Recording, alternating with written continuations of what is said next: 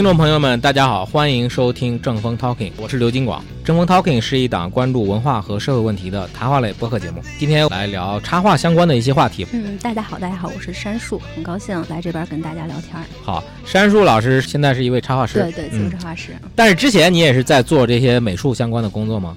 对，是在做设计，设计之类的。对，之前是在做设计。哎，这个我首先要说一点哈，就是很高兴能来这儿，大家跟大家说，当那个刘老师来请我的时候，我就觉得我这个还是资历太年轻了，我觉得我得二三十年，我花二三十年，我才有资格去聊这个。二三十年我都老了，没法聊了。啊，我觉得这个插画现在是这两年特别新兴的一个行业嘛。也不算都有，自古有之，只是这两年可能大家喜欢画的人就比较多吧。而且市场需求好像也比较旺盛。一方面是市场需求，一方面我感觉从业人员也也也多了，对，也多，大家对这个感兴趣了。嗯，而且是不是干这个好像也比较自由一些啊？啊，是不是？对，相相对之下吧，大家就想象中，对对对，就是这这这事儿，就是之前经常会收到那个。那个短信，然后或者那个广告之类的啊，自由插画是年入百万，最近好一点啊，都是年入十万了。他终于知道这个这事儿难了。之后其其实这个自由是相对的，任何自由都是相对的。其实我作为一个这个对美术有有一定兴趣的一个爱好者吧，可以算爱好者吧，我就想问啊，这个插画这个东西跟以前我们的比如说传统的油画呀，或者中国画，还有后来咱们看的那那些漫画，这些他们的差别主要在哪儿？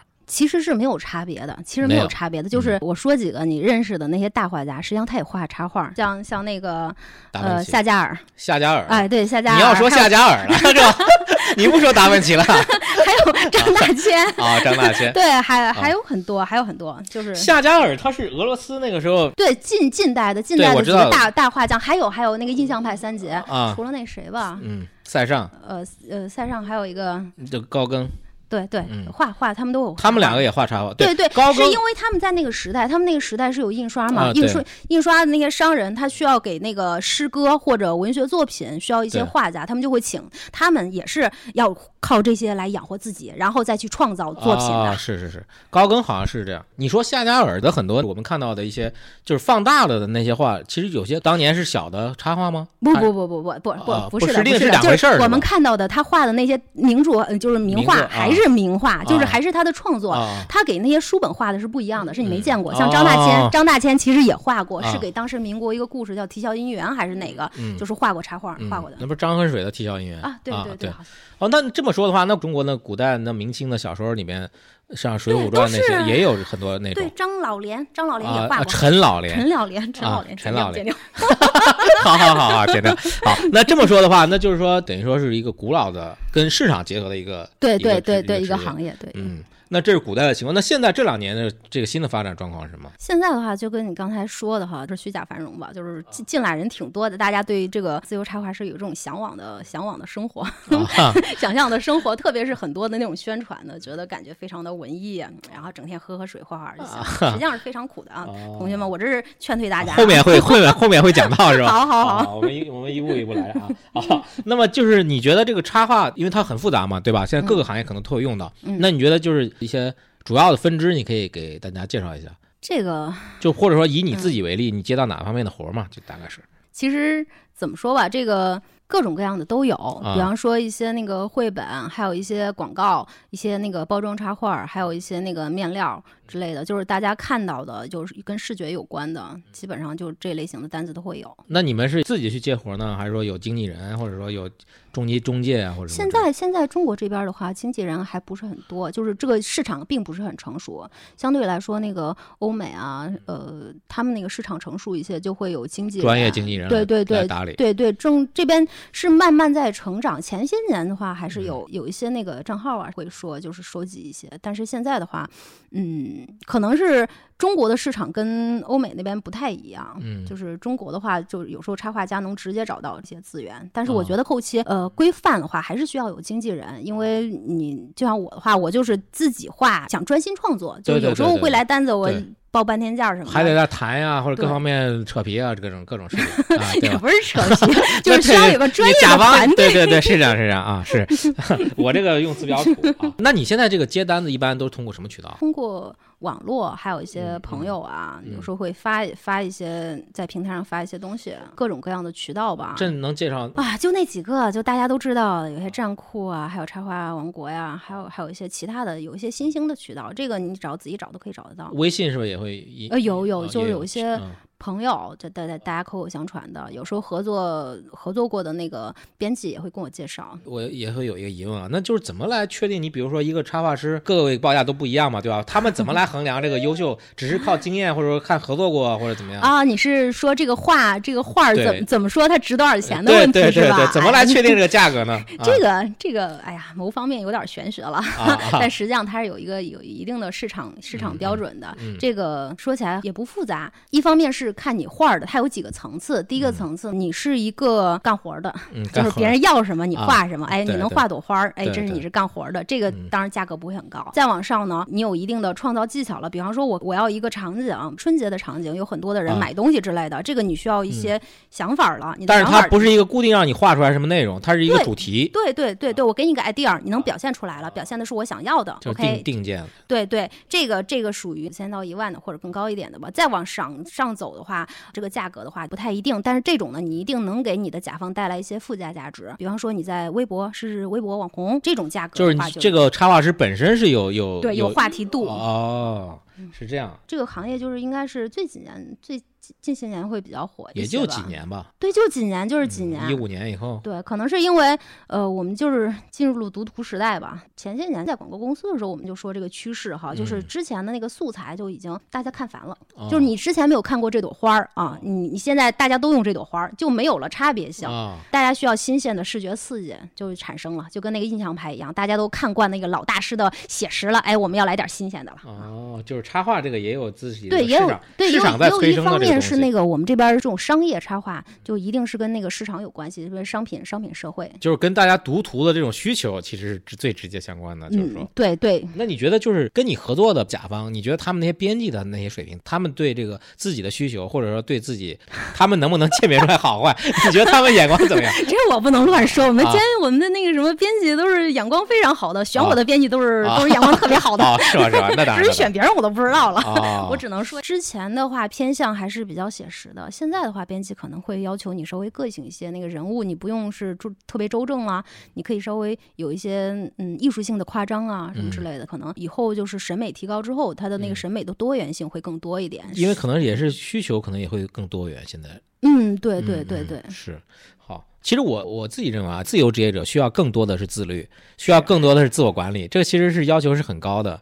你现在整个的这个工作状态怎么样？觉得就是我我这个个例啊，不代表大多数啊勤奋的那些插画师是啊不不一样的啊，啊不一样的。嗯，就就是强度没那么大，是吧？呃，对对，因为这个绘画它毕竟还是一门技术活儿。我嗯觉得就跟我刚刚说的，我觉得我画个二三十年，我可能有资格去聊 聊这个事儿啊。之前的，完全纯属于我有限的一些看法。嗯现在的话，我更多的时间是用来自己思考。它毕竟是一门技术活儿，你更多的还是要提上提供你手上的东西，你要你要不停的去练，练完之后你还要去思考，就可能我更多的时间是用于生活，用于思考，就是一边在接受一些活儿，一方面又自我在积累、在成长那种状态，对嗯对。嗯而且可能更侧重是后者。是差不多是是这样是啊就是这这事儿是什么？就是我觉得我这个性格就比较适合这样做吧，就是我。我比较这么惭愧的说，是比较自律的一个人啊，好好好好，我不用打卡，啊我不用打卡，我自己就很认真的去做东西，然后去去学东西。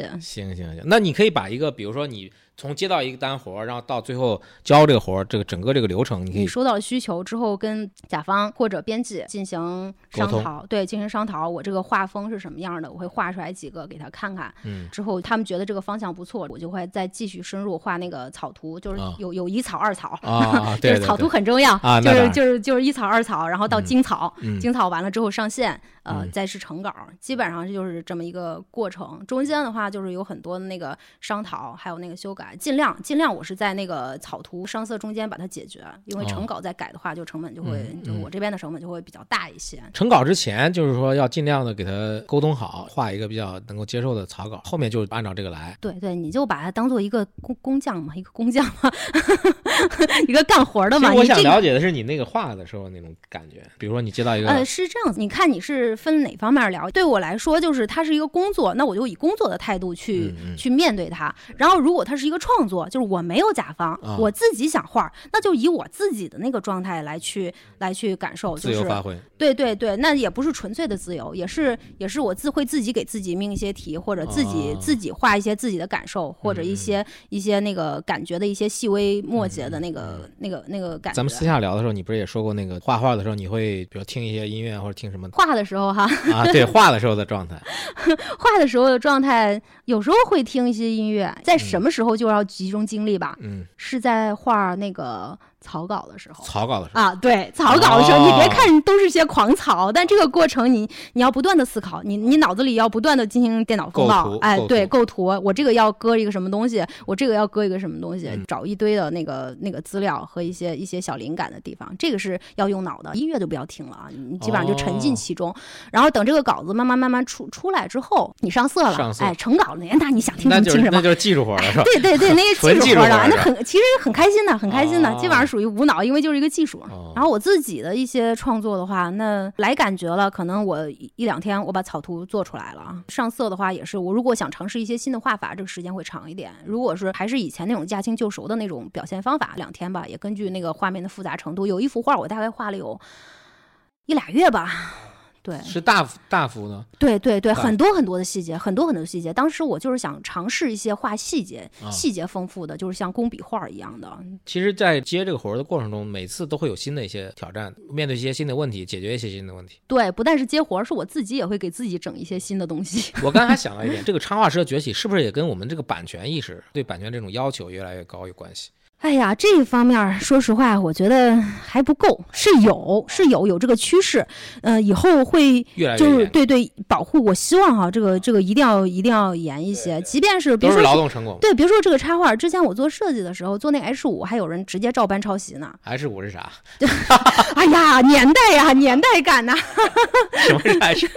这个很专业，这是微信微信上面用的，你经常蹦出来一些东西啊，一些动态的画面啊之类的。哦，就是小程序里面相关的美术方面的东西。对对。对对对，哦这个这个就被抄呢，何况哦绘画之类的，其实保护的力度还是不够大的。嗯嗯嗯，这个是我突然想到的这一点。我们接着聊聊创作的事儿吧啊，聊创作。这里我想想问一下，就是你看以前那些传统绘画，那他们就用像油画、油刷，那中国画就是毛笔。那现在你们还是用纸画，还是说用电脑来绘？都用，都用。对，都用，就是啊根据你自己表现的形式，你嗯甚至可以用拼贴呀、用一些布啊，用一些其他的材料，这个这个都可以。这这个是肯定对，也是跟这个当代艺术在同步的往前走，就是说对对。啊、那你自己最喜欢或者倾向于哪哪一种？啊，我现在的更多是电脑绘画，电脑，嗯，嗯电脑绘画，然后也会在就用笔啊之类的。嗯我可能以后会想做一些那种小玩偶啊、小布偶啊，或者一哦些刺绣方面的东西。哦那用电脑绘画的时候，电脑绘画的话，那对于作为一个艺术家，我不懂啊，就是说它是不是需要基础知识？呃对这个不用练呃习是或者或者对他是怎么操作的，我现在没法想象啊。零基础就可以呃对对，你看像比如说像刘晓东，像因因为这个当代艺术家刘晓东，他们还在用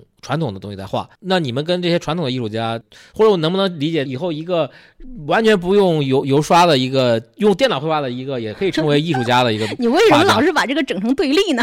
人家不对立。不是，我不是对立，我就说没有对立了，就是说啊是会不会有那种是是是这样的，就是我跟你说一个人，井上龙，大日本的，呃，对日本的那个啊，他用的就是电脑绘画。啊？其实现在这种情况下，就是你你表达，就就像你嗯说，像一些冷军呐、还有画油画的，嗯他这个媒介已经能够表达他了，嗯他就用这个画，嗯然后他觉得我想尝试一些别的东西，装置啊这媒些就。不用说了，像装置啊或者其他各种各样的，我说的是绘画方法，对就是你的电脑的绘画方法。对怎么哦，对，我要给你拉回来。这这个问题是因为你没画过，对我到时候把我的东西拿过来你试试，它跟现实当中的啊架上绘画是一模一样的，哦就是顶多是你技巧上的熟练程度。你不是说是我会画这之后，我就不画那个手上的功夫了，要画，哦因为你的那个上色技巧和上色思路嗯，是跟手上的绘画一样的。还是靠人脑的对对对对，比方说你要画一个啊 水粉的感觉，那你你的上色思路就是跟真正用水流粉来的，对吧？你要用那个色卡，或者你要用色粉，或者用那个油画棒，嗯那你的那个感觉是从油画棒来的。但是那个电脑它只是提供了一个模拟，模拟油画棒，模拟铅笔的那个效果，然后你只是更方便的画，但是你并不能而且出来的那个效果也是跟传统的那个是一类似的，就是说呃，有时候你去，有时候类似，有时候可能还会有一些惊喜。哦其实像很多的现在儿童绘本，它嗯其实还是手绘。你这么一说，我就想起来，就像我们在手机上用手写输入 汉字那样的，是不是这样？对对对。道道道理差不多，道理差不多，顶多他会给你点儿辅助工具之类的，啊对对，省得涂的哪儿都脏来脏，很脏啊什么之类的。对对对对对哦对哦，这样理解，那就是其实对这个技法上还是跟以前的是一样的，对于一个画家来说，对对还要追求那些对，其实其实我我觉得就往上说说成纯艺了哈。其实它嗯这个插画儿它也不见得都是纯艺，嗯它有两个方向，一个嗯你可以往那个技巧上去寻求，嗯这个并行不悖。就比方说，嗯我也会去寻求技巧上的提升，这个随着你年纪，随着你练多，你都会提升。另外一嗯部分是那个你的表达，嗯这个很重要，这这个是怎最重要的。怎么理解 啊？呃，我我这么跟你说吧，就是现在就有一个公众号叫“老鼠都知道”，就那啊个微微信号，你可以看看那个人是谁吧。他是画漫画的，嗯其实他本质是一个程序员儿。程序员对对，啊程序员他就用那个程序，其中一个程序就画那个两个老鼠，就啊不断的对话，不断的对话。是也是像字符一样的那种老鼠。对对对，啊其实他通篇就两就一个动作或者啊两个动作，啊，然后一一幅画就来了，就是一个一个一个一个对话一个对话的，嗯然后就就就就非常有意思，但是很有创意那种。对对对对，啊其实你的脑子这个是最重要的哎。真是。因为今天上午跟那个理发师聊的时候，他也说到了一点。其实你看，就是想法是最重要的，就是你在处理那个头发的时候，你要快速的反应，怎么去处理它？都每个人发质、发量、颜色、年纪各方面都不一样，你要根据这个每个人情况去做调整。这需要理发师要动脑子、动脑筋，对对对对对对，绝对对什么事情不是说光讲技术的。对对对，你你真是，其实这事儿你想着是什么插画啊、激情啊、感觉啊，其嗯实有一些理性的思考在里边的。你一定要想的跟别人不一样，这才有意思。啊其实我还想给你讲这个想法的事儿，啊就跟我们现在中国这边的那个绘画教育差不多，更多的是技法。对于想法的东西的激发和引导，其实是不够。不够不够，就跟我们所有的教学都差不多。那但是就你刚才说这个啊，对这些插画师的要求其实是很高的。对咱们问一个比较实际的问题啊，就是如果有年轻人想进入这个行业，他可能自己是以前学过美术，甚至没有学过，你觉得他应该怎么去进入这这个行当？啊。我首先先劝退。啊，是吧？有那么难吗？不是不是难，不是啊。难，你今儿不是嗯。十分的热爱，就是嗯。冲着那个广告上面啊，啊。月入一百万的，更多的你可以从爱好开始，嗯。就是你喜欢这个事儿，你画画它本身是一件很开心的事儿。是是是是，对吧？它也很解压，小小朋友什么的都会画，嗯。大人的话也可以画，就是你把它当做一个爱好，你嗯。先开始从这儿开始，嗯。就是你无比的热爱，之后你就会进行不同的尝试，对对对，你不停的尝试，就跟你们你研研究东西一样，嗯是吧？你你可能研究研究发现，嗯，不太对哈，就是嗯我可能不太适合这个，我嗯换一个赛道，嗯我走一走，这个过程是比较痛苦的。嗯，这个痛苦是需要你的热爱，啊是你的对对你的无熬过去的爱，这个就显显得关键了。啊。那你觉得这个行业未来会走走到怎么样一个状态？其实这个是现在在插画比较成熟的地区就已经、已经有那个方向了，嗯你可以做 IP 自己。弄一个牌子，画一个小小动物或者小形哦象之类的，不断的给它填补，不断的给它画画面，给它组成一个故事。我们创造一个角色，就是对对，创造一个角色。现在已经有有一些比较成熟的，像那嗯个巴扎黑呀、就是白茶，它我觉得中国特别需要这个。对你像我我自己理解啊，你比如说就，当然这可能跨是有点跨界了。嗯就像那些如果拍一个动画片啊，还是那什么孙悟空啊、什么哪吒啊，弄半弄弄弄半天，还是老祖宗的玩意儿。我们就不能自己创造一个，或者更多的就是更能够被年轻人或者少年儿童、少年儿童，就是被小孩子接受的这个新的 IP 嘛，对吧不？见得是啊，但是大人也需要，大人也需要。就是你看，像日本，就你老提日本，日本他们有很多这种动漫，它是全民都看嘛，大人也在看这种东西。像去年那个很火那个《鬼灭之刃》，嗯，对吧？他他他不分老幼，他都看这个东西。这当然这个你不完全是你说到插画了啊你说到这个产业方面，这是动画产业啊对不完全就是是作为一个你个体的，你动画是一个大的产业，它它后面是一个团队的运作。你作为个体的插画师的话，你你的那个个人烙记会更加的明显一些。你就比方说你是一个阴郁的人，你就可以画一个阴郁的角色。嗯啊，这个其实对于刚入门的，就是你也不需要会画什么油画啊，什么都不需要，你只要会画简笔画就可以。你你给它赋予一个灵魂。还有剩下的话，就跟你说的是读图时代到来嘛，嗯下一代代的人，他们就是看一些图像。零零后，啊、对，看图像的，就是对于他们可能理解文字需要时间，可能嗯看图像直接接受度会更大一些，嗯而且更嗯容易一些。嗯，那个现在这两年我刚注意到的，出了那个 叫图给像小给给他一个对，麦图像小说我刚才也想过，这是不是有点炒作概念？我觉得那不就是连环画吗？那就是 对吧？你先给我说说，你看过哪几本？我看过一个那个，就是读库出的那个叫什么来着？就是一个红皮儿的，我我我不知道那忘了叫啥名字，我买的还挺贵的，还不打折，你说了半天就没有说人名字我，忘了，你我忘了。看怎么样？自我感受怎么样？我也没觉得就是什么图像像小说，是吧？对啊，对。我并没有觉得有什么，就是这其实是这样子，就是这个概念是从欧美那边传过来的，可以这么说，是因为它比起漫画深度更加深一点儿。就是嗯我们的那个漫画，特别是在我们这个语境当中，就我们上一代人对于漫画是有偏见的，是有点儿，对，啊。觉得他讲不了深的东西，嗯。就他就小朋友看的呀什么之类的对。像图像小说的话，描写的非常深刻的东西，但是它嗯。之所以叫做图像小说，它不是文字小说，就是因为它用 图像这种独特的方式对它不能用语言来说，就跟那个哦。绘本一样，就它不能纯粹的光用语言来说，它是用一幅画，而那幅画是引起嗯。观者的思考，它其实跟现代艺术有一定的关系。其实艺术在高处，下面的就像那种艺术工作者呀，他可能嗯。摘取到其中的一个点儿，比方说玛格丽特，超现实主义画家，嗯。啊，对，他的他的很多的画儿就，嗯，他的很多的画儿，比方说一个苹果，就是啊。一个一个男男脸挡啊我知道那个苹果哈，就就他嗯那种的画儿，你就看着并不能完全用语言表达，他就是需要这么一幅画儿这么的存在，看了他们在。开拓一些新的边疆、新新的领域，剩下的就是大家就跟上。对对对对对，我们在进行发展。其实嗯。图像小说就是这样子，你去看到图像小说，最近有一本得奖的图像小说就很有意思。他那本书就是，嗯，哎呀，你看吧，这就显示语言的匮乏了，你啊无法把图像说清楚。对我们是一个音频节目，对 对，我建议大家买过来看一看，体验一下它那个绘画的魅力。啊绘画不止不不止画一幅赏心悦目的东西，它更多是引起你的思考。这就是现在图像小说本。节目没有赞没有接到赞助啊，没有没有商务活动，好，我们下回可以纯粹的推荐啊。接接一些商务，然后对然后我们推荐一些关于图像小说。是对它，它其实图像小说一种是没有文字的，另外一种完全没有文字。对，一一问，另外一种是有文字的，且它其实那种构图方法更加往前推了一下，呃，是给成人看的。对对就我之前说的老鼠都知道公众号的那个作者，他其嗯实就是受到啊也是一个图像小说的作者的影响嗯开始画的。哦，是，总之就是各种各样的探索都都在不断的。对对，就跟你刚才问的那个问题，年轻人如何画嗯哈？不说年轻人，嗯你什么时候都年轻，只要你觉得你自己年轻，就是 好吧就是说人吧哈，啊就你什么时候你可以画或者怎么样画，那你嗯就此时此刻你就可以拿起笔画对，画出你想画的东西，然后给他整一个有意思的故事就可以了。更更难的可能是讲好这个故事。对，你说的非常嗯正确，对就是字儿字儿谁都会写，对吧？对对你人家怎么就写出一首诗来？啊，是是就那意思，对对对，我还我问一个问题，但是这个问题蛮大的，嗯就是我也是最近这两年我我才注意到的一个概念，所谓的图像的转向，就是说这可能一二十年前就已经提出了图像的转向，所谓我们从文字进入图像时代。嗯一本书叫做《图像理论》，它那个里面就讲这个东西。我在其他的一些大家的访谈里面也都看到他们也都提到这方面了，像陈嘉映啊，还有那个吴红啊，他们都提到这方面。我就想，因为我们过去几千年，我们一直都是用文字来承载思思想，嗯，主要是文字。我也不明白了，这所谓图像的转向，这图像能承载思想吗？嗯图像能承载思想吗？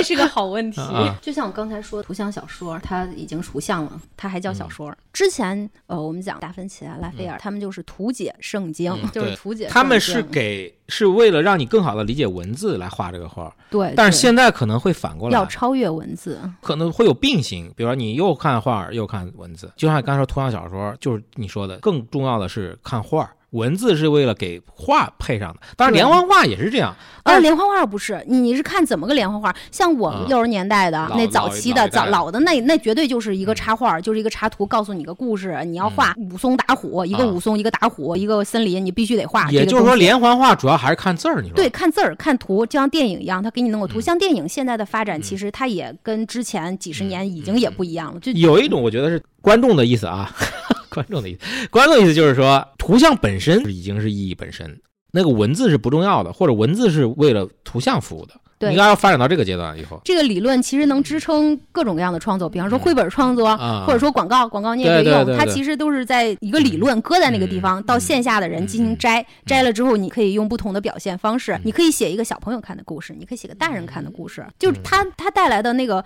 因为我们这个是音频节目，你是看不到这个东西，你可以买来几本传说中的图像小说，到时候我会列举一下，或者给你一些那个对，show notes 放在那个下面文字介绍里面。对，去感受一下。嗯。其实这就是一个未来的方向。这些艺术研究史家他提出了是一个未来的方向，一个转化。因为从语言方面对于事物的理解，比方说“床前明月光，疑是地上霜”，我们联想到的是文字的快感，文字带来的感觉上的快感。其实你可以把这个文字转化成图像，可以往艺术方面转化，成为一个艺术作品或者一个装置艺术或者一个绘画艺术。你也可以往那种平面方向转变，你去哦怎么去描写这个月光，或者描绘这个月光单幅。的，你思考的，嗯我想展现出来的样子，一定跟你想象出来的样子不一样。比方床前明月光，你你会想象出一幅什么样的画面？嗯，不好说，这反每个人都不一样正有一个床是吧？得有一个床，不然后得有一个月光。哎呦，你你可以啊！床首先不是那个床，啊 不是我们睡的那个床，这个是这个你现在这个概念没搞懂。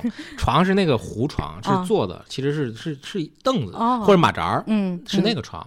那月光呢？月光就是月光了，就是床前明月光，因为你床前怎么月光，其实是在院子里坐着哦啊，，可以可以可以，因为你在屋里，就算你月光进来，那其实这这就是一个个创作者的思路了啊，啊刘 刘刘金鹏老师，我觉得你就有一定的那个绘画的潜质了啊对吧？你已经把你脑子里的画面描述出来了，啊对吧？是是是，那个床前明月光，疑是地上霜，那应该是觉得应该是比较大的一个区域，稍微大一点啊。对你你的那个画面就出来了，就是一个人坐在呃小院子里边，然后欣赏着月光然后看着月光照下嗯来，是这样，对，是？坐在那儿，对吧？你嗯你的表现形式可能是用水墨的，或者是写实的。水墨好一点吧，可能跟这个意境更配颜。颜色你用什么颜色？颜色就银色或者灰色、灰色，灰色晚上嘛，月光那就是稍微有点发银灰色嘛。银灰色，你你不嗯再整点别的色儿吗？你整个单色儿的。色，那月亮不就已经有对比了吗？你啊还是水墨，哎，这这是我们那个 刘老师的图像小说儿对哦就此展现了。啊，这就。对，每个人想的不一样，你让我们这个观众想的话，他嗯可能是又又是另外一个画面。对对，每人都不一样。其实你说这个，我想起来，因为这一二十年发展太快了，反而现在读图多了以后，因为之前的文明大部分就是，比如你说文字是一个重要的东西，然后图像是辅助的，是匹配的。但是呢，这一二十年发展太快，新生代的他反而大家都是习惯去读图了，反而你看，就像你刚说床前明月光，大家对那个文字的敏感其实反而是不如以前。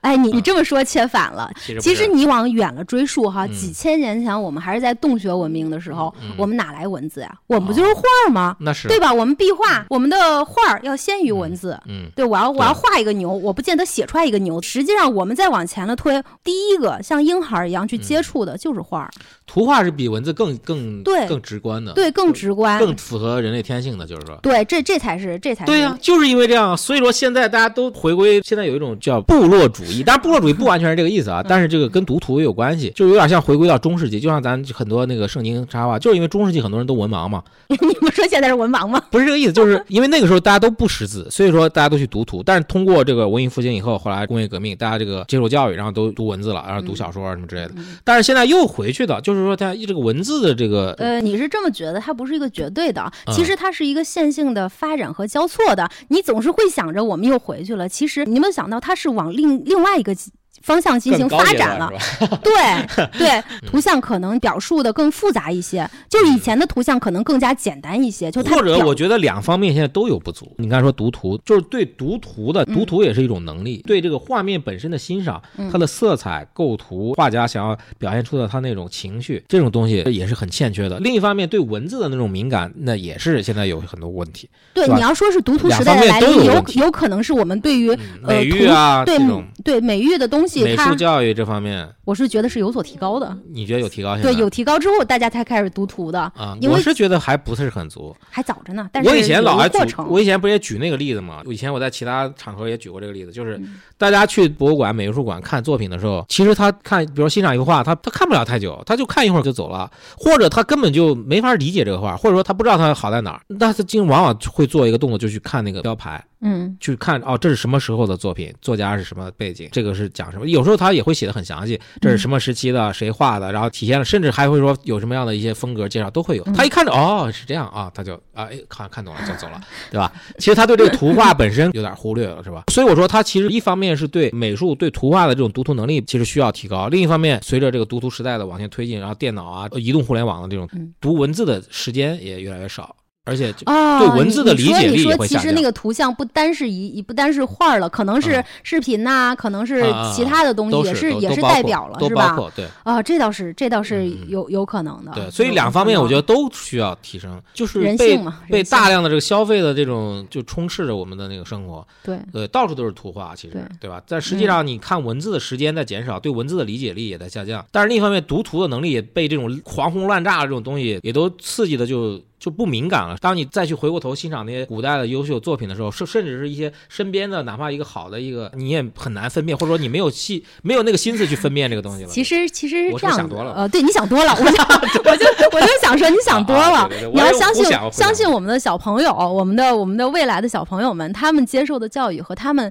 看到的东西和他们的思想是非常是应该是非常复杂的、非常丰富的。他们现在接受到，他们比方说十几岁的小朋友，跟我们当时十几岁接触的就已经不一样了。对他，他很多很丰富，而且给他的东西也是多的，嗯他会进行复杂的思考。你你想象一下啊，现在比方说现在那种呃，为什么文化产品越来越多了？盲盒啊什么玩意盲盒都不算文化产品吧？啊，不能算吗？盲盒也得有人设计啊，对吧？那也好吧得有人设，计好吧，好吧，好吧，好吧啊，就是为什么现在大家开始开开始开始对这种文化的东西，啊就是有一种有对有一种需求需求。量增加了，对，是因为大家意识到了，我我们是需要这种东西，而且那种深层次的解读你刚才说，十几岁的小孩是这样，他十几岁的时候可以，但是等到二十几岁的时候可能又不行了，你明白吧？就是因为你小的时候他那种天性还在，淳朴的那种，就是不是淳朴，就是好奇心啊。经过我们的九年义务教育的这种，说难听点叫戕害，说 说好听点就是这种正规的学校教育。然后就我自己，因为我有体会，就是像有些小孩儿，你看没上学之前都感觉挺，哎，看着挺机灵的，对吧？上了几年学就变得感觉呆头呆脑的，对吧？那种感觉是吧？是 有是有，啊呃，人有一个自我，我觉得是人有一个自我探索的过程，他呆头呆脑也是他的一个过程，啊可能到了呃四十岁的时候或者五十岁的时候。啊，等到退休的时候是吧？啊，又可以回归天性了 啊！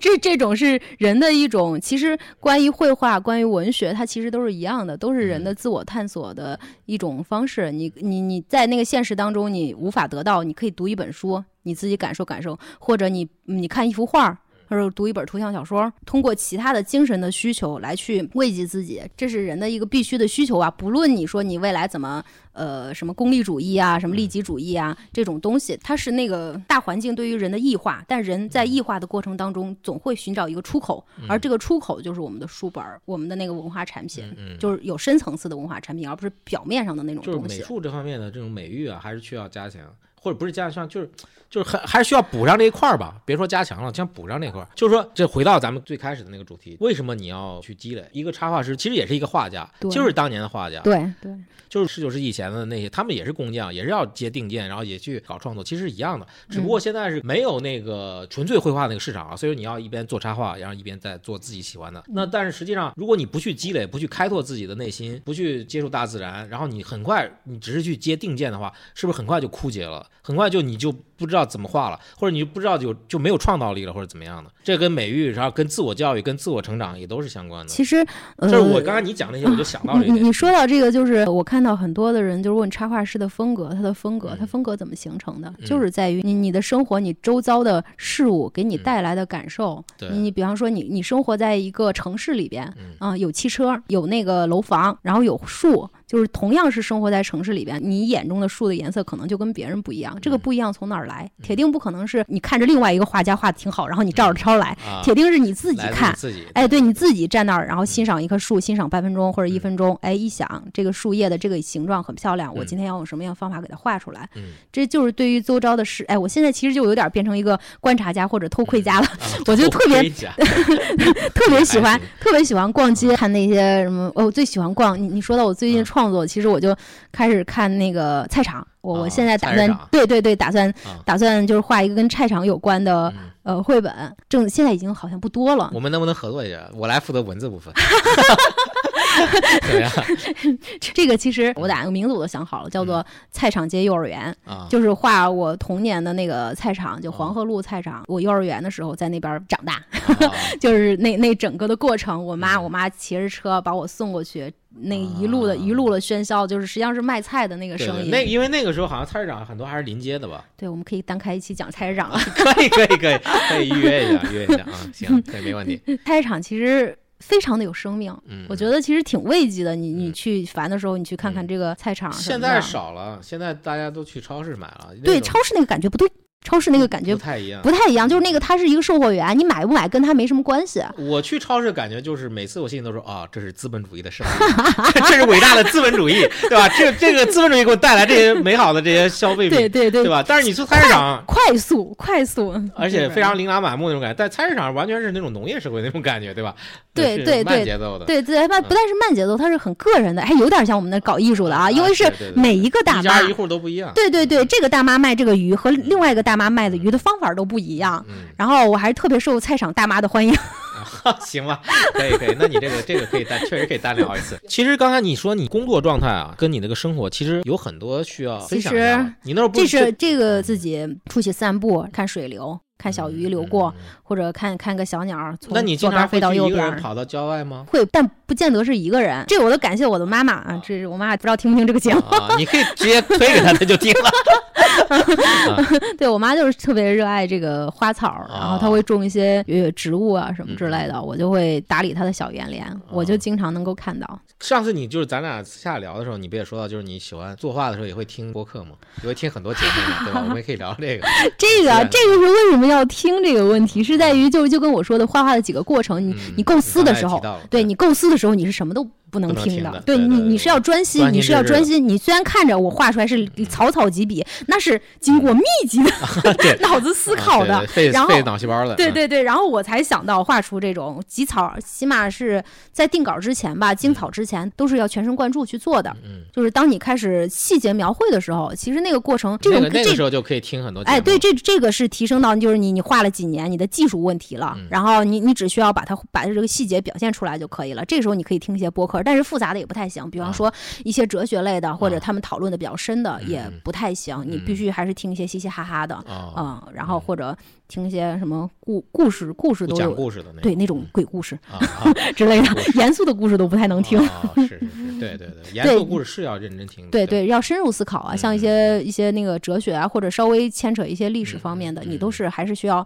呃认真去思考、认真去听的，这是这是必然的。嗯，你最近现在在读什么书？我最近在看吴红的书，嗯吴红的的几本儿，哎呀，就是相见恨晚吧，就是看的有点晚了。嗯，嗯我是看的早，嗯但是我不做这个，不研究推荐给我？我我觉得一般人可能也不看这个，所以我也没推荐。我不是一般人吗？对对，你不是一般人，但是我那个我觉得你可能已经看过了，所以我也没推荐。你是在讽刺我吗？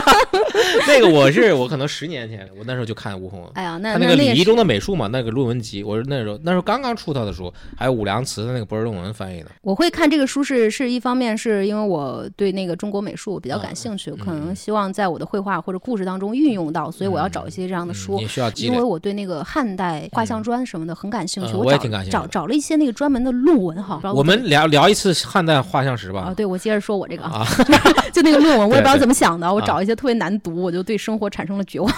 然后最近我就读到了乌红的书，嗯然后哎，这真是个大先生，他啊深入一下子。浅出了是吧？对对，一下深入浅出的把一些问题，它不是一个点，它是一个面的给你展开，展开之后就是哦，原来是这么回事儿。之后你再去再去看的时候，你就看明白了。他们再看相关的内容还，有之前看的那个徐小虎，徐小虎先生的书也是，可能他们西方，他们应该是在西方。接受训练的，呃，对，接受训练，然后他们的思考方式比较的客观，他也是有中国的背景，比较客观，这个表述很不专业，呃，应该说比较的，嗯，咋说来着？中立，嗯，他们的研究方向跟我们的研究方向都不呃太一样，对，对研究那个视角不一样，对研究视角和你说说的方法都不太一样，就是你看关注的问题也不一样。对对对，嗯关注的有点，就是你看中国那些论文，哎，咱说说是不是说远了？呃，也不算远啊对就是说可以剪掉。那就不说了，好，那我们今天时间差不多啊，对于插画或者绘画呀、相关的一些话题，呃，以后有机会最后我再跟大家，呃我有点抢话了是吧？啊没关系，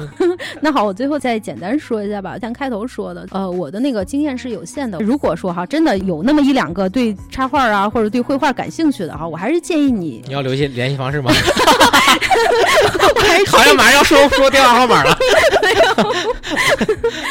我我觉得你就画吧，你就啊画吧，画画是一件令人开心的事情。至于你赢他赚钱什么的，那个。那个就是以后的事儿，我们还是要看月亮，然后六个变式是以后再说的。就是你喜欢画，它能让给你带来快乐，还是要画的。嗯但是至于走专业的话，那就是另外一条路了。嗯，啊，你看你这个梗都必须有文化才能才能听得懂、啊。那我们今天节目就到这里。呃，我们的真空 Talking 在荔枝 FM、小宇宙、网易云音乐、喜马拉雅都有同步的更新。我们在新浪微博上也有同名的号，欢迎这个留言、转发、关注。谢谢大家，再会。谢谢大家，再见。嗯，拜拜。And I was struggling to get in. Left waiting outside your door. I was sure you give me more.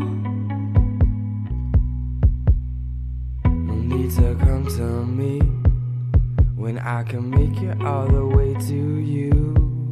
You made it clear you weren't near, near enough for me.